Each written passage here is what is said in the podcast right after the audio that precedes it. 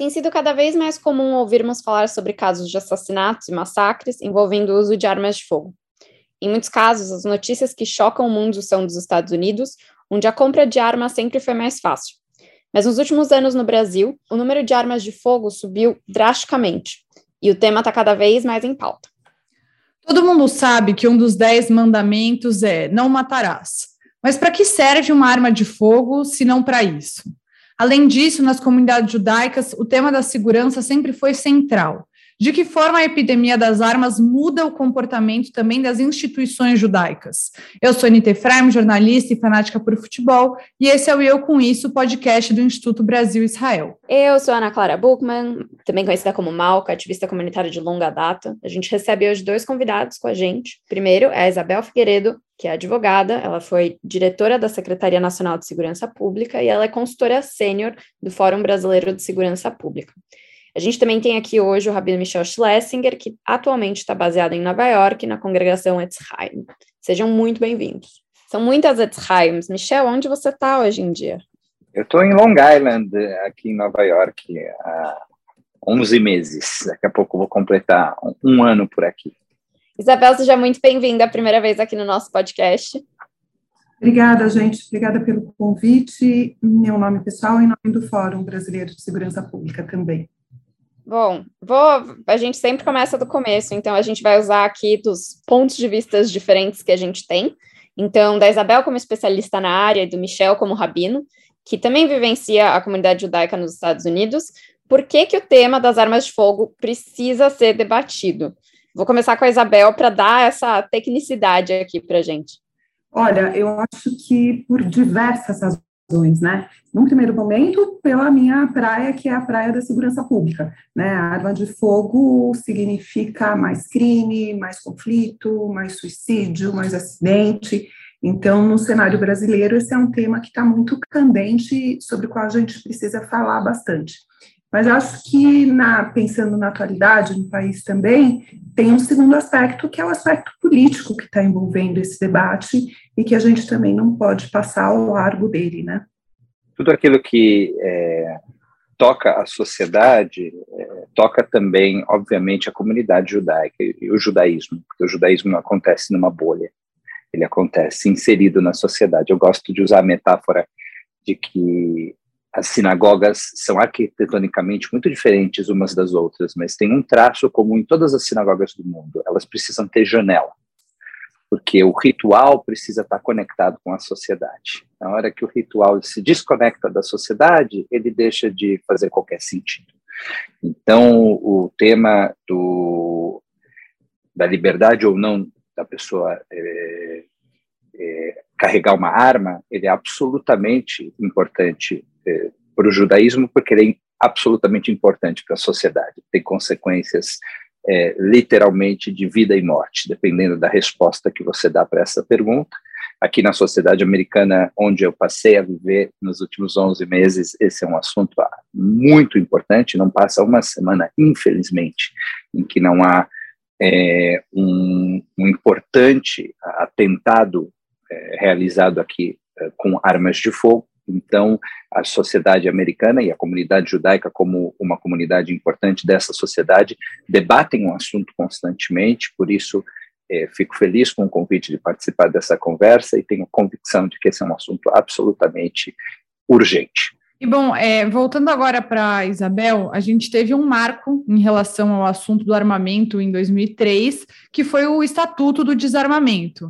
Isabel, eu queria que você explicasse como a questão das armas de fogo mudou no Brasil nos últimos anos e qual o cenário que a gente tem hoje em relação ao número de armas. E aí eu já vou aproveitar para, depois que a Isabel falar sobre essa tecnicidade, eu queria ouvir, Isabel, a sua percepção como pessoa, como cidadã brasileira, se você passou a ter mais medo de andar na rua, de se envolver em confusões, porque eu, por exemplo, sou uma pessoa esquentada, sou uma pessoa briguenta.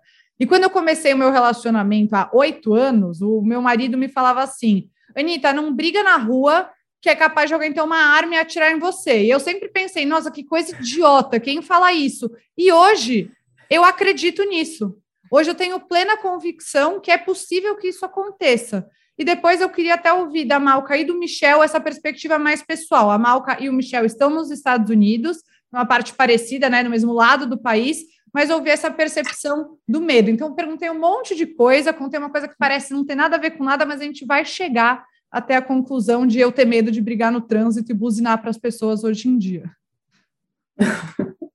Então, a gente tem nesse século, né, bastante mudanças na questão das armas no Brasil, né, a gente tinha um projeto de lei que já na década de 90 é, é, tramitava no Congresso Nacional, na época do governo Fernando Henrique, e no começo do governo Lula, com muita articulação pressão e mobilização da sociedade civil, esse projeto de lei foi aprovado pelo Congresso Nacional e virou o Estatuto do Desarmamento, o que cá entre nós eu acho um péssimo nome, porque ele não é exatamente um Estatuto do Desarmamento, ele é um Estatuto de Controle de Armas, né? O Brasil passa a partir de 2003 a ter uma política sobre armas de fogo bem mais restritiva do que as legislações anteriores.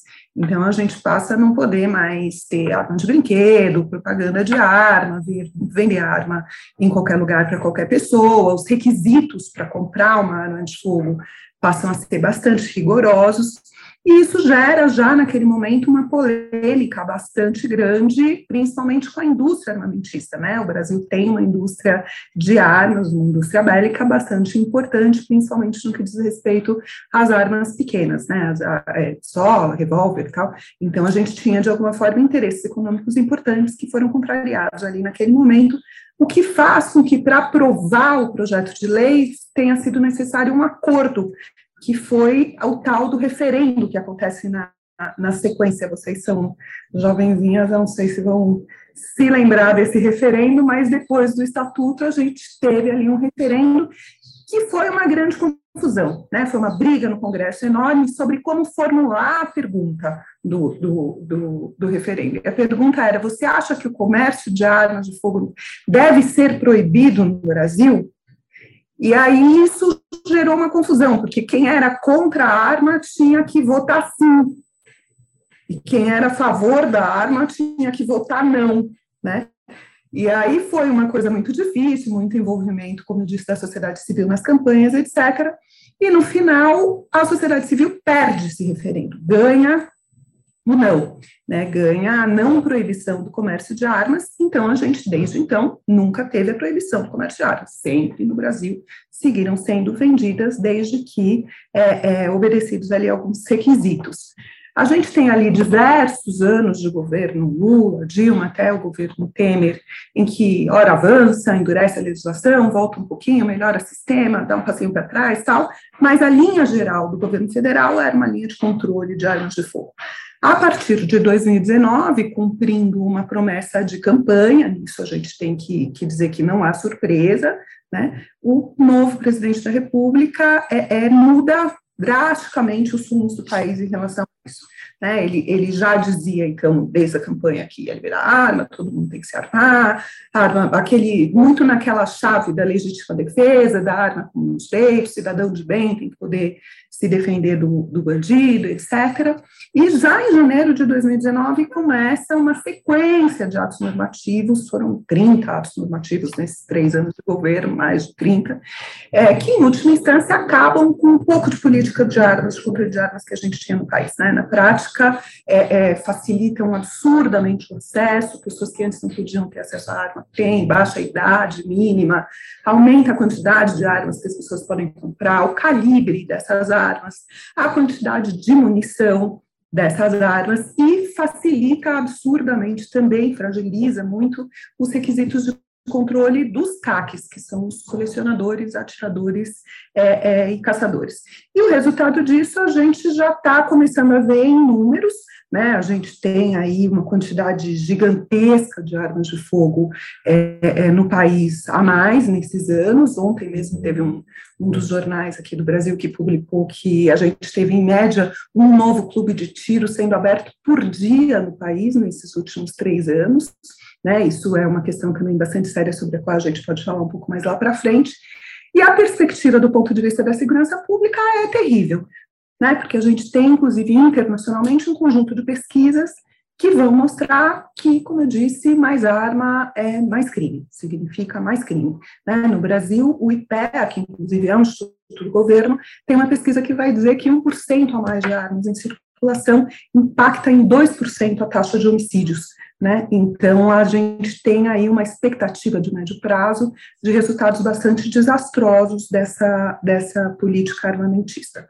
Se eu tenho mais medo, eu tenho muito medo, eu tenho bastante medo, e eu tenho medo porque a gente passa agora a poder, ainda mais por conta dessa fragilidade dos CACs, né? Os CACs é, têm porte, não só posse, né? Eles podem circular armados, e por outro lado, a gente não tem nenhum controle de quem se caracteriza como CAC, o Exército é muito, muito frágil no controle disso. Em última instância, sim, né? A gente vai ter ali naquela briga de de trânsito alguém eventualmente puxando uma arma, não é à toa, né? Recebo aqueles alertas do Google diários sobre esses casos e é absurdo a quantidade de casos que a gente tem cotidianamente de conflitos simples que escalonam e viram um homicídio, né? E principalmente também de acidentes. Semana passada a gente teve aqui na região da Grande São Paulo um garoto de nove anos que encontrou na cozinha a pistola do pai, que era um CAC,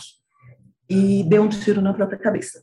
E esse tipo de acidente é um tipo de acidente que a gente tem visto cada vez mais. Como eu fiz uma pergunta muito longa, eu vou retomar. Queria pedir para Malca e depois o Rabino Michel contarem sobre essa percepção pessoal nos Estados Unidos, que sempre foi, infelizmente, conhecido por isso, né? Sim, é, mas a gente já começa falando que tanto eu quanto o Rabino Michel estamos em zonas muito azuis. O que significa, né? Que a gente tem um governo democrata em ambos os estados de Nova York e de Massachusetts. Inclusive em Nova York, o Rabino Michel pode falar um pouco, é bastante difícil você poder acessar uma arma, principalmente quando você está perto da cidade de Nova York. Aqui é, a gente tem essa um pouco dessa noção de separação entre o que, que é um estado e o que, que é o, o, outro estado, né? Então eu moro em Massachusetts, eu moro em Boston, logo num estado acima, que é New Hampshire, já é um estado que é um estado vermelho, um estado republicano. Então lá você consegue ver essas transições de poder e acesso a armas muito fácil com você dirigindo duas horas, uma hora, eu acho isso extremamente interessante quando você está aqui nos Estados Unidos. Em relação aos Estados Unidos, acho que a gente tem uma, uma realidade muito específica aqui, que é a questão da NRA, que é a National Rifle Association, que foi fundada em 1870 como uma como um lobby pró-armas nos Estados Unidos, ou seja, é, dentro da Constituição americana, que fala muito do livre-arbítrio de cada um e a capacidade de cada um se proteger, eles se debruçaram em cima dessa lei para criar é, uma associação em prol das armas e em prol dos cidadãos terem armas. É, é, bem curioso porque é um caso muito específico. Eu acabei estudando isso dentro, dentro do meu mestrado, em algumas aulas, porque eles são a maior instituição lobista dos Estados Unidos. É, e eles têm muito poder e muito dinheiro e isso acontece há bastante tempo. É, eles tiveram uma capacidade de, de se colocar, principalmente em zonas rurais nos Estados Unidos, é, onde essa questão mais conservadora e essa questão de, de poder se, se defender, né, em regiões até que são remotas, é, acabam forçando esses cidadãos a terem armas, estou colocando isso entre muitas aspas, né, é, e isso acaba sendo um problema aqui em toda vez que existe alguma tentativa de mudança na legislação, né? É, porque o lobby é tão forte aqui que toda vez que você tenta ir contra esse lobby é um processo muito duro é, e que está extremamente é, intrínseco à, à pauta conservadora aqui nos Estados Unidos. A Malca fala sobre Nova York, na verdade, acaba se misturando bastante com a história da comunidade judaica. É, aqui nos Estados Unidos, como vocês sabem, fundaram Nova York. A comunidade judaica fundou Nova York, vinda do Brasil, e a comunidade judaica é uma comunidade urbana, principalmente, não é uma comunidade rural, por isso com mais baixos índices de armamento, é uma comunidade que vota no Partido Democrata muito mais do que no Partido Republicano. E uma pesquisa interessantíssima foi feita pelo Comitê Judaico Americano aqui nos Estados Unidos, que diz que somente 13% dos lares judaicos possuem armas, quando 41% dos lares não judaicos nos Estados Unidos possuem armas. Então, o índice de armamento da comunidade judaica, das famílias judaicas, é muito inferior do que a média nos Estados Unidos. Somente 10% dos judeus americanos carregam pessoalmente uma arma, enquanto esse número é 26% da população em geral. Então, a gente identifica números na comunidade judaica muito menores. As instituições judaicas aqui, e a Malca sabe disso, são extremamente engajadas no movimento a favor do controle de armas. Então, praticamente todas as instituições eh, judaicas norte-americana, norte-americanas de lobby trabalham no sentido de ampliar o controle de armas e não é, e não ampliar o armamento da, da, população. Quando a gente fala das fontes judaicas, como a gente está falando de seis mil anos de história e de textos, você encontra praticamente tudo lá. E as pessoas que são pró-armamento e quiserem encontrar passagens da tradição judaica que fortaleçam suas opiniões, vão encontrar também.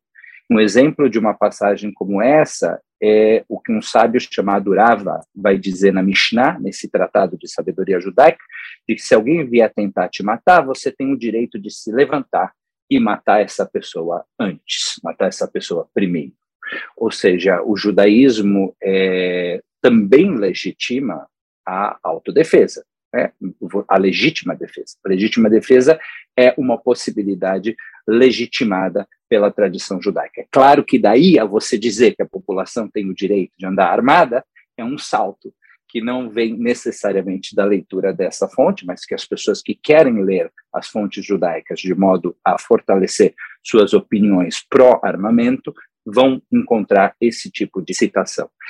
Do outro lado, também é verdade, aqueles que apoiam o controle de armas vão encontrar uma série de passagens da tradição judaica que vão legitimar suas opiniões. A, a, o judaísmo proíbe você de colocar sua própria vida em risco e a vida das pessoas à sua volta em risco.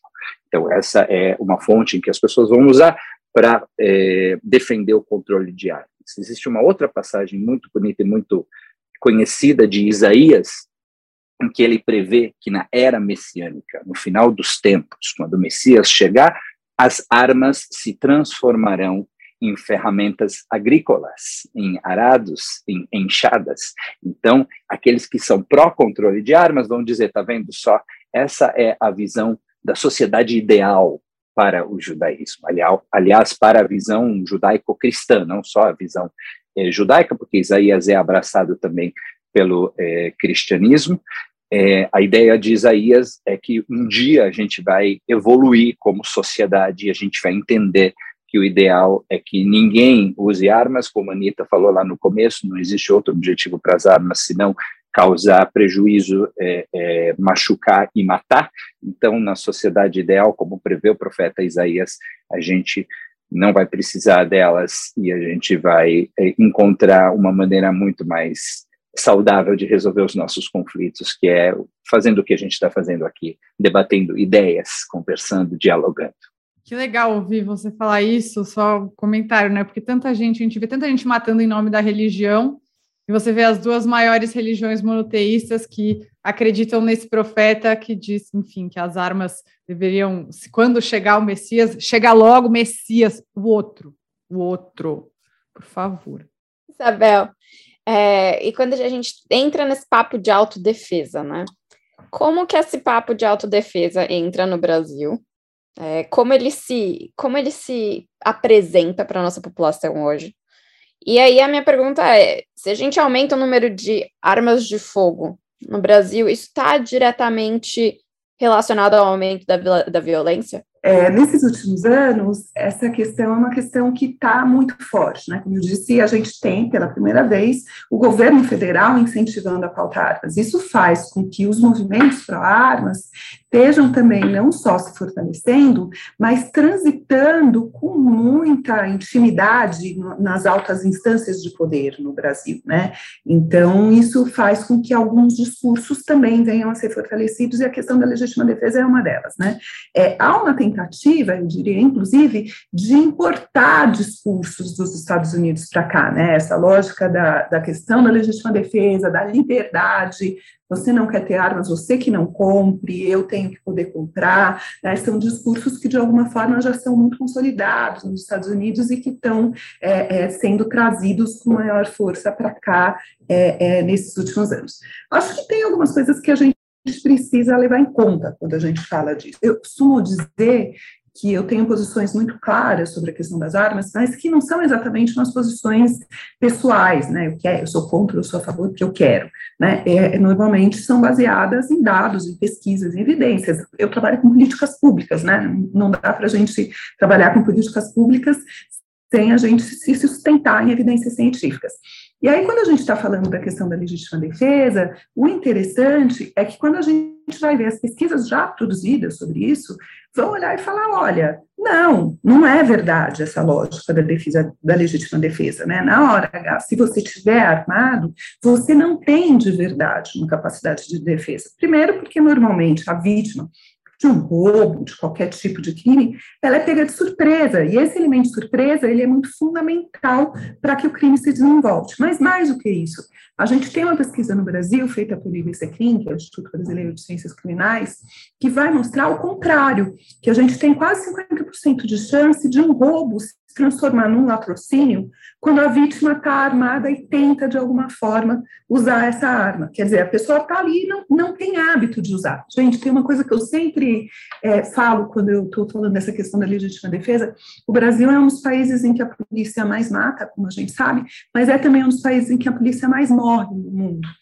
Né? E a gente já teve, nesses últimos anos, 600, 300, teve anos de 400 profissionais de segurança pública sendo assassinados, muitos deles em latrocínios. Né? Eu estou falando do profissional que é treinado, que tem intimidade com a arma, que sabe usar, mas que na hora que é pego de surpresa num assalto, não dá conta de se defender. Tem uma segunda questão, que é a questão da viabilidade mesmo dessa legítima defesa em relação a onde está essa arma. Tem um, uma das sketches lá do, do Porta dos Fundos que eu acho sensacional, que é um casal em casa, chega um ladrão, e aí o, o cara, o, o morador, né, olha fala, só um minuto, seu ladrão, bem, vai lá pegar a arma, né? Porque a arma está lá no cofre, não está ali no, no criado mudo, no sofá, na mesinha do lado do sofá. Né? Ela tem que estar tá guardada exatamente para a gente evitar acidentes, outros tipos de coisa. E aí a, a, peça toda lá do Porta dos Fundos é ele falando, ela gritando, né? Qual a chave do a senha do cofre? Como é que abre? Ele falando, peraí, peraí, ladrão, só mais um pouquinho. E eu ficava olhando e falando, no final das contas, é isso mesmo, porque a gente só tem duas opções concretas, né? Ou a arma está à mão, e ela tá à mão significa acidente, significa uma briga que eu perdi a cabeça e usei, significa coisas ruins, ou ela está devidamente guardada como prevê a lei, e aí não, não tem essa rapidez aí da legítima defesa que algumas pessoas é, querem fazer, a gente acreditar, querem fazer crime. Uh, por outro lado, a gente tem também um conjunto de pesquisas no Brasil. É, eu mesma já realizei duas pesquisas com esse tema, é, uma no estado de São Paulo e uma no Ceará, que vão mostrar que cerca de 40% das armas que as polícias brasileiras apreendem são armas que tinham origem legal.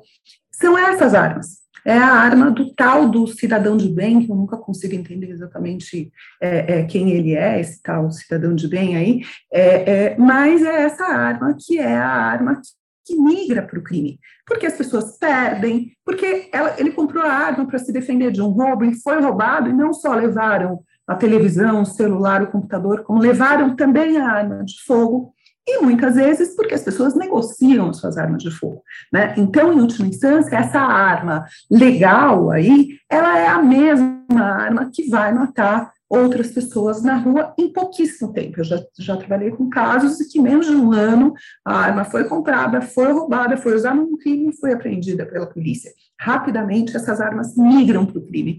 Não existe uma fronteira dura entre a arma legal e a arma ilegal. São as mesmas armas. né? Então, isso é uma coisa que, que eu acho que a gente precisa sempre falar e sempre, é, de alguma forma, explicar e mostrar para as pessoas. Mas acho que tem um segundo componente que eu queria trazer também, que eu ando bastante preocupada, que é o fato de que se esse governo governo tem sempre tal, né, esse discurso da legítima defesa, da liberdade, etc., etc., a partir daquela fatídica reunião interministerial de abril de 2020, um vídeo que foi tornado público depois, a gente tem ali uma mudança no discurso governamental. Né? Ele passa a compor um segundo argumento em relação às armas, que é o direito, ele diz, a frase é: o cidadão armado, o povo armado jamais será escravizado. Né? Então, a gente passa a ter um componente de discurso que é um componente político grave, sério e preocupante no cenário político brasileiro atual. Né? Então, esse eu acho que também é um fator que vale a pena a gente, de alguma forma, resgatar né? esse novo componente, esse novo discurso sobre armas que a gente está visualizando no país. Quer comentar, Michel? Eu gostaria de é, falar sobre dois mitos é, judaicos a respeito de armamento. O primeiro deles é de que os judeus não teriam morrido no Holocausto se eles estivessem armados. É, esse é o tipo de afirmação que surge é, quando há debate a respeito é, do armamento na comunidade judaica. E a própria Liga Antidifamação deu uma declaração a esse respeito, dizendo que essa afirmação é absurda e ridícula. Né? O fato de que a Alemanha nazista proibiu o porte de arma de judeus antes da solução final é, não fez é, de nenhuma forma com que o número de judeus mortos tivesse sido maior, porque os judeus não, não, não possuíam armas, muito pelo contrário, talvez até o número de judeus mortos seria maior caso os judeus tivessem se armado, porque não haveria qualquer possibilidade de defesa diante da potência do exército eh, nazista. E, e, o segundo argumento e o segundo mito que a gente escuta é, é, relacionado ao armamento de judeus e da comunidade judaica é, é, justamente o caso de Israel. Muita gente diz, não, porque em Israel todo mundo anda armado e por isso essa é uma sociedade segura.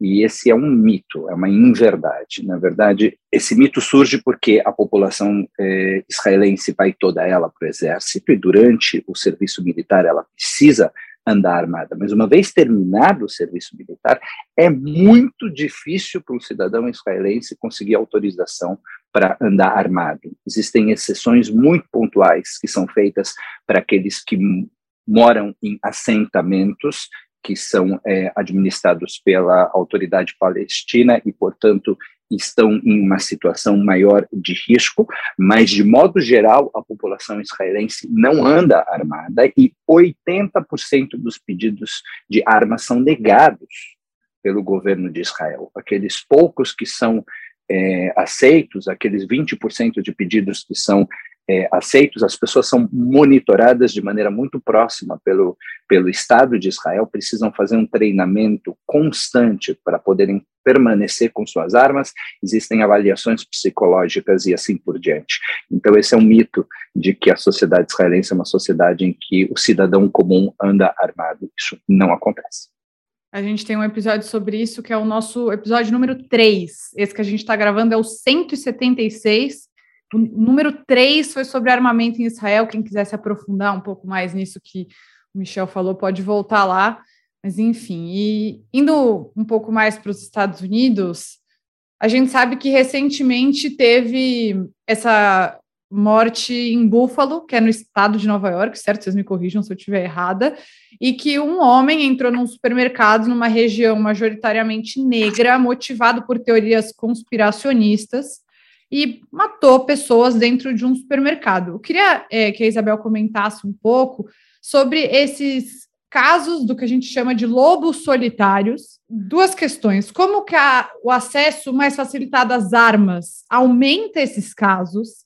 E se, na sua opinião, dá para traçar um paralelo entre governos que têm discurso violento e esse tipo de caso de lobos solitários que são motivados por teorias conspiracionistas e vão lá e abrem fogo e matam milhares de pessoas. E no Brasil teve o caso de saudades, enfim, nos Estados Unidos dá para listar um monte. Desculpa, Malca. É que aqui nos Estados Unidos a gente tem um problema que quase todos os dias existe algo que a gente, que em algum nível é, se chama mass shooting. Eu acho que existe a cada, a cada, cada vez que mais de cinco pessoas são feridas, é considerado mass shooting. Eu não sei se eu tenho esse número certinho, mas é, tem, tem isso. E aí, se você fosse parar para entrar aqui num, num, num momento de é, luto, né? Se, a gente teria ficado aqui nos Estados Unidos em luto desde o início do ano. Tá? Essa, é uma, essa é uma realidade extrema aqui dos Estados Unidos.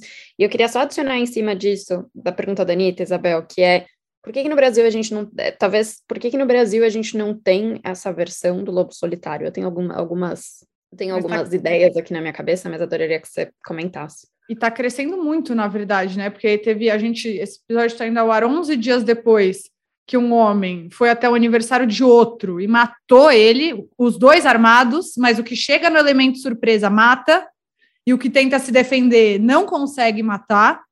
Ah, teve o caso da escola de saudade, e os, tem alguns mais antigos, mas já adicionando mais uma pergunta, está aumentando também no Brasil?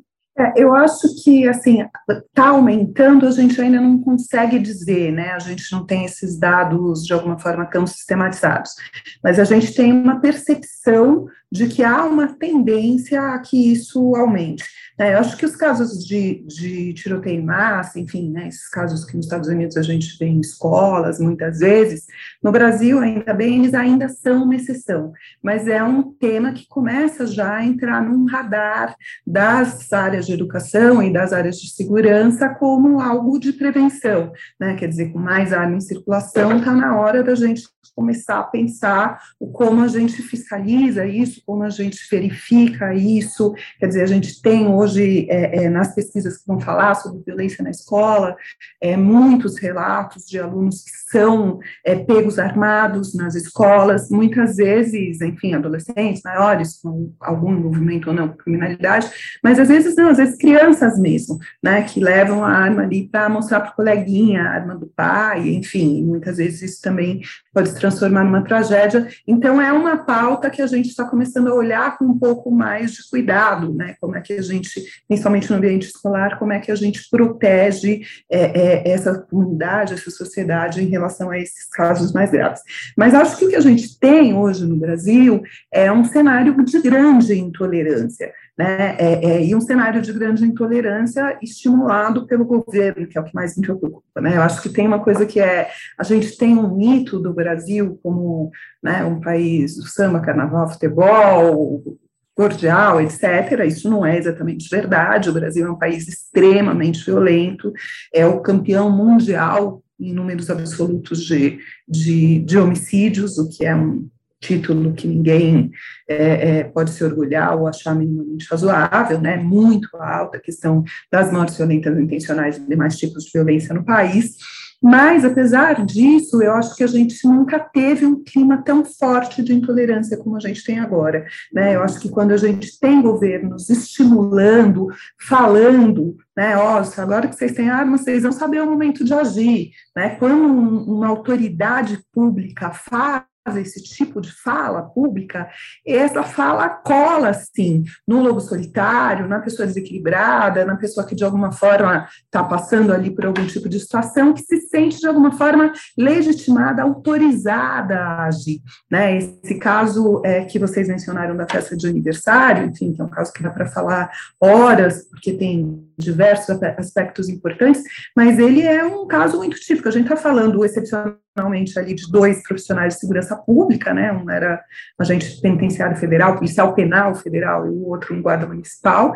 É, é, mas o caso é terrível, né? A pessoa entra e se acha, quer dizer, não, não há essa barreira para o agir, né? Ela acha que tudo bem, que ela pode, em nome da sua posição política, exterminar o outro lado, né? E quando isso começa a ser aceito, como aconteceu é, nesse final de semana, eu não sei se vocês acompanharam também, a gente teve o, o Marcelo Freixo, candidato a governador do estado do Rio de Janeiro, fazendo uma caminhada ali, panfletagem com, com apoiadores e tal, e aí vem um deputado com seus apoiadores, todos armados, e impedem a caminhada do Marcelo Freixo com armas, com, com, ameaças ali, né? Quer dizer, a gente começa de alguma forma a mapear, perceber que isso está aumentando e tende a aumentar se a gente não se organizar enquanto sociedade para dizer, olha, não dá. Agora, só uma observação que me parece que, é, que a gente também não pode deixar de fazer, né? A gente tem uma série histórica de pesquisas sobre armas de fogo no Brasil, deve fazer mais ou menos um mês e meio que saiu o último Datafolha sobre isso, e a população brasileira é majoritariamente contra armas. Esse percentual, ele é um percentual estável em 70%, não, 68, 70, 72, dá uma variadinha ali de acordo com o momento em que a pesquisa é feita, mas a média é de 70% da população brasileira contra armas. E isso faz com que seja ainda mais impressionante o que o governo está fazendo, né? Porque então ele não está, de fato, governando para a população brasileira, ele está governando para um segmento mais extremista, é, mais radicalizado, o que amplia a nossa preocupação queria fazer uma observação de paralelo, né? Esse deputado a quem a Isabel se refere, Rodrigo Amorim, há quatro anos ele foi o deputado que, ao lado do Daniel Silveira, quebrou a placa em homenagem a Marielle Franco. Então, você tem uma violência política que há quatro anos era existia, mas mais restrita, numa campanha há quatro anos, e quatro anos depois você tem o mesmo deputado com a mesma violência e qual a diferença? Armado. Acho que não, não posso deixar de dizer isso. Michel, a gente acabou de falar sobre um supremacista que matou pessoas com o objetivo de difundir uma teoria, uma teoria racista, né? E a gente sabe que o antissemitismo é um tema que é importante, infelizmente tem crescido.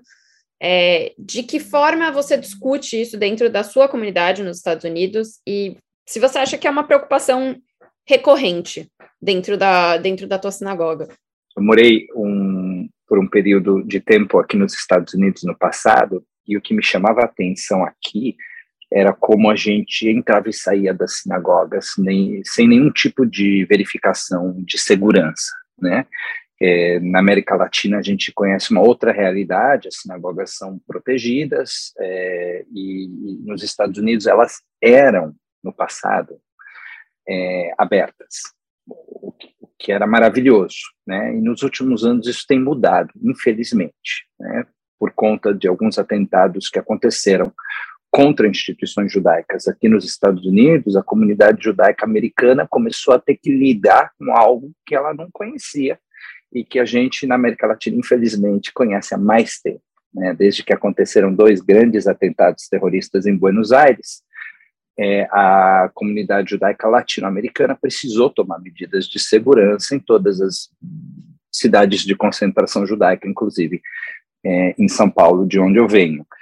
E, mas isso não era ainda uma realidade americana e está se tornando uma realidade americana. Quer dizer, as comunidades estão sim implementando câmeras de segurança que não tinham no passado, é, é, portas mais seguras para que as pessoas, enfim, não entrem de uma hora para outra sem serem verificadas. Muitas vezes, se você não é sócio da, da comunidade, não é frequentador da comunidade, você não pode simplesmente chegar e, entrar, você precisa antes fazer algum tipo de cadastro, mas daí você não precisa dar um salto e dizer que isso significa que a, a comunidade é mais é, a favor do armamento, porque aqui a gente está falando de uma segurança institucional é, feita por pessoas treinadas, capacitadas e autorizadas para é, cuidarem é, é, da comunidade.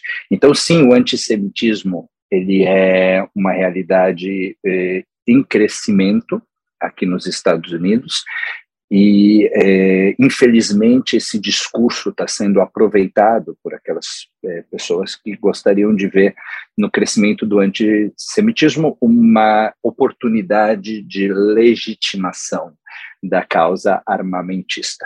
Por isso é mais do que nunca importante que a gente tenha conversas de esclarecimento como essa e dizer que violência não justifica violência. O fato de que há é, uma uma, um fanatismo crescente na sociedade como um todo, é, isso não pode servir de desculpa para que você é, estimule a população a se armar, porque você vai simplesmente potencializar esse mesmo fanatismo. Você vai simplesmente dar mais ferramentas para que a sociedade fique violenta e fique fanática.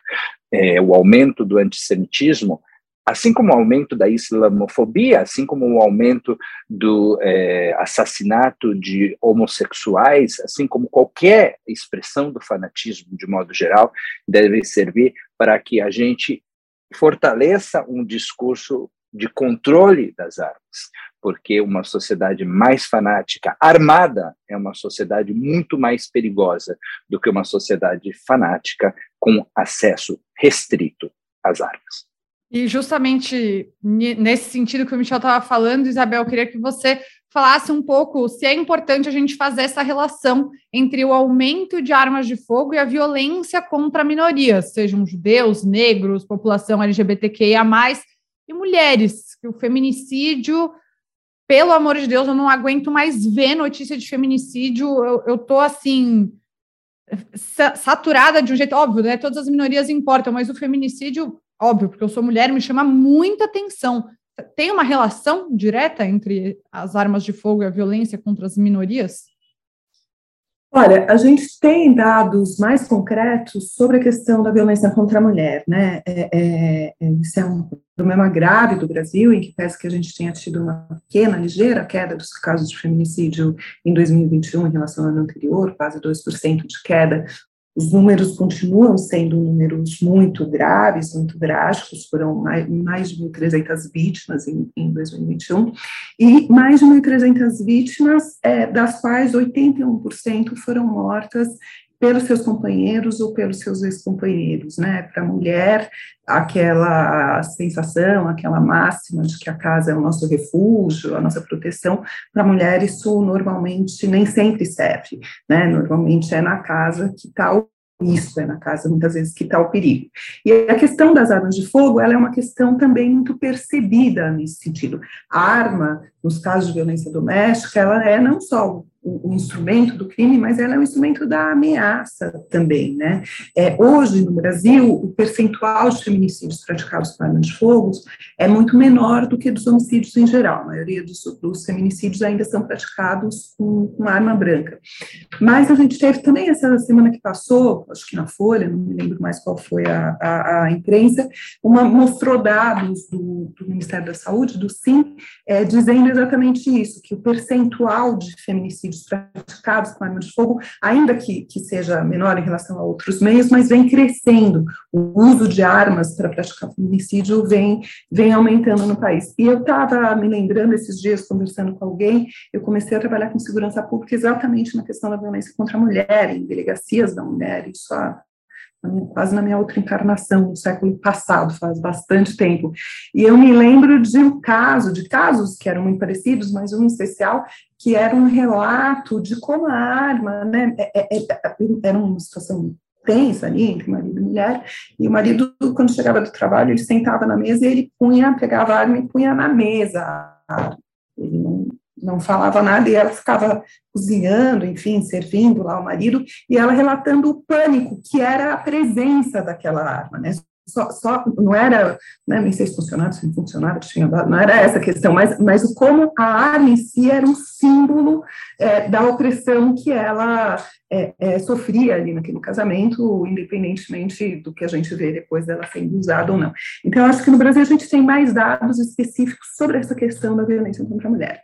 Mas acho que sim, acho que a gente pode, de alguma forma, imaginar que nesse cenário que a gente está relatando, que é um cenário de aumento de intolerância, particularmente em relação é, é a essas minorias, né, é, é, aos segmentos mais vulneráveis, de alguma forma, eu diria que a questão da, do, da população LGBTQIA é algo também bastante que nos preocupa, porque tem uma sensibilidade maior, é o, o, tal do, do machão, né, que é o machão que, que vai lá é, é, é, agredir a população LGBTQIA+, muitas vezes é o tal mesmo machão que se sente ainda mais machão lá no clube de tiro com os colegas dele é, se armando cada vez mais. Então, de fato, eu acho que a gente tem aí é, riscos concretos também em relação a esses segmentos. E acho que não dá mais, né? Eu acho que assim a, a, gente está num cenário que é um cenário muito sério. O aumento de armas em circulação é, é, é, drástico, como eu disse, um clube de tiro por dia, gente, é algo que a gente não, que tanto tiro esportivo tem nesse país, né? Você fica pensando que a gente devia então ganhar todas as Olimpíadas, porque haja prática esportiva que seria possível de, de, realizar aqui no país desse jeito. E eu fico imaginando que, mesmo que a gente tenha um resultado de eleição de alternância no governo, ainda vai demorar muito tempo para a gente conseguir é, é, é, reverter esse prejuízo, reverter esse cenário. Né? É, enquanto isso, o CEO da Taurus está dando uma declarações, eu peguei uma declaração dele ano passado, que ele falava assim, é um momento de ouro da economia brasileira, eu falava, para você, né? Porque a população está aí comprando soro de leite e resto de queijo, né? Mas a Taurus vai, vai muito bem, obrigada, e as demais empresas também estão muito bem, obrigada. Então, acho que está na hora da gente conseguir voltar. Eu fico lembrando da mobilização da sociedade civil na época da campanha, na época do referendo, e eu fico sempre pensando como está na hora da gente voltar a ter esse tipo de engajamento, de mobilização porque o cenário, a perspectiva não é boa em relação à violência das armas. Bom, gente, para a gente fechar, então, é, Rabina Michel, queria que você, que você falasse um pouquinho como é que a gente consegue capturar é, a conscientização hoje, tanto, acho que principalmente da nossa comunidade que a gente está aqui hoje, mas, mas também como a gente consegue talvez trazer essa, essa reflexão e como o judaísmo traz isso para a gente, talvez, como comunidade, né? Existe uma passagem no Talmud que fala: existe caminho longo que é curto, e existe caminho curto que é longo. Né?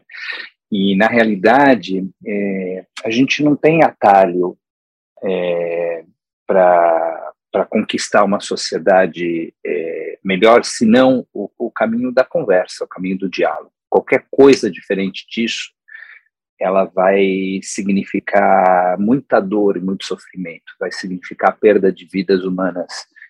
É, dá trabalho conversar, dá trabalho dialogar, dá trabalho resolver as nossas questões por meio da, da reflexão, por meio do estudo, por meio do conhecimento, por meio da argumentação. É muito difícil, é realmente muito difícil, é uma energia gigante, mas não existe alternativa. Não existe alternativa. A violência não é e não pode ser uma alternativa. A metáfora das ferramentas eh, de agricultura no lugar das armas, das, do arado e da enxada, substituindo as armas, é, é uma, é, é, é, uma metáfora muito forte, porque ela fala de que nós eh, vamos ter que apanhar quanto, eh, enquanto sociedade, para entender que não existe outro caminho, senão o caminho da volta às origens, da volta ao trabalho na Terra. O que é a volta do trabalho na Terra? Aquilo que mais que tem de mais básico do ser humano, que é, é a, a, sua possibilidade de, de, de, conversar e de desenvolver ideias e de desenvolver pensamentos e de argumentar e de convencer, e é isso que a gente tem que fazer, é para isso que a gente existe. Né? É, é duro, é difícil, é trabalhoso, é complexo, mas não existe alternativa. Né? O, pode, o armamento pode parecer um caminho muito curto é, para se chegar em algum lugar, mas na verdade esse é um caminho longo que vai, que vai levar a uma dor e um sofrimento sem fim. A gente já está lá. A gente tem que estancar isso. A gente tem que interromper esse caminho longo. É, é, porque somente quando a gente realmente se conscientizar como sociedade que a gente tem que conversar, dialogar e construir é, os nossos combinados é, passo a passo, é que a gente vai poder é, realmente ir por esse caminho longo, duro, trabalhoso, mas que vai gerar uma sociedade muito mais é, humana. Obrigada. Isabel, para a gente fechar aqui também contigo, se eu quero me envolver, se eu quero saber mais, como é que eu acompanho isso mais de perto no Brasil? Olha, a gente tem hoje algumas organizações da sociedade civil que têm muito ativismo na área das armas, né? O Fórum Brasileiro de Segurança Pública produz informações sobre segurança em geral, é, a gente tem um site na internet, página nas, nas redes sociais, a gente tem também o Instituto Sou da Paz, que faz um trabalho importantíssimo, é, é, não só técnico, mas também de ativismo, de lobby legislativo, com relação à questão das armas. No Rio de Janeiro, a gente tem o Instituto Igarapé, que também tem um trabalho bastante importante na questão das armas. Eu acho que dados, informações e discussões a gente acha nesses meios, né? Tem redes, é, é tem campanhas Não Somos Alvo, que são campanhas que acho que vale a pena também tentar, que estão nesses sites dessas instituições que eu falei, e acho que vale a pena também acompanhar um pouco alguns movimentos do Congresso Nacional, né, a gente tem aí é, é, projetos importantes em tramitação que fragilizam ainda mais a nossa legislação sobre arma, e nesse caso, é, se mobilizar, pressionar parlamentares, principalmente é, hoje tem um projeto grave no Senado, pressionar senadores, é algo que é sempre importante, sempre bem-vindo. Eu vou passar depois para vocês um link de um grupo de, de WhatsApp, que são diversos grupos iguais aí, mas que tem uma campanha que se chama Quem Ama Não Mata, e, e que também é uma campanha focada nessa questão do controle de armas, do desarmamento, de se posicionar contra esse tipo de, de política que a gente está vendo no país agora. Então, o link a Isabel manda para a gente, vai ficar aqui na descrição desse episódio. E hoje a gente conversou com a Isabel Figueiredo, advogada, ela que foi diretora da Secretaria Nacional de Segurança Pública e é consultora sênior do Fórum Brasileiro de Segurança Pública, e também com o rabino Michel Schlesinger, que atualmente está em Nova York, é rabino da comunidade Etzheim. Muito obrigada aos dois, foi um prazer conversar com vocês, voltem sempre. Joia, obrigada, gente. Foi um prazer estar aqui com vocês. Obrigado pelo convite, contem comigo sempre. E se você quiser mandar uma mensagem para a gente, manda mensagem para a gente, manda sim. Agora a gente tem nosso próprio e-mail, então é só você escrever para o eu com isso, arroba institutobrasilisrael.org. O Eu Com Isso está em diversas plataformas de áudio, como Spotify, Orelo, Apple Podcast, Google Podcast, e também no canal do YouTube do Instituto Brasil Israel. E não esquece de seguir o IB nas redes sociais. Até quarta que vem.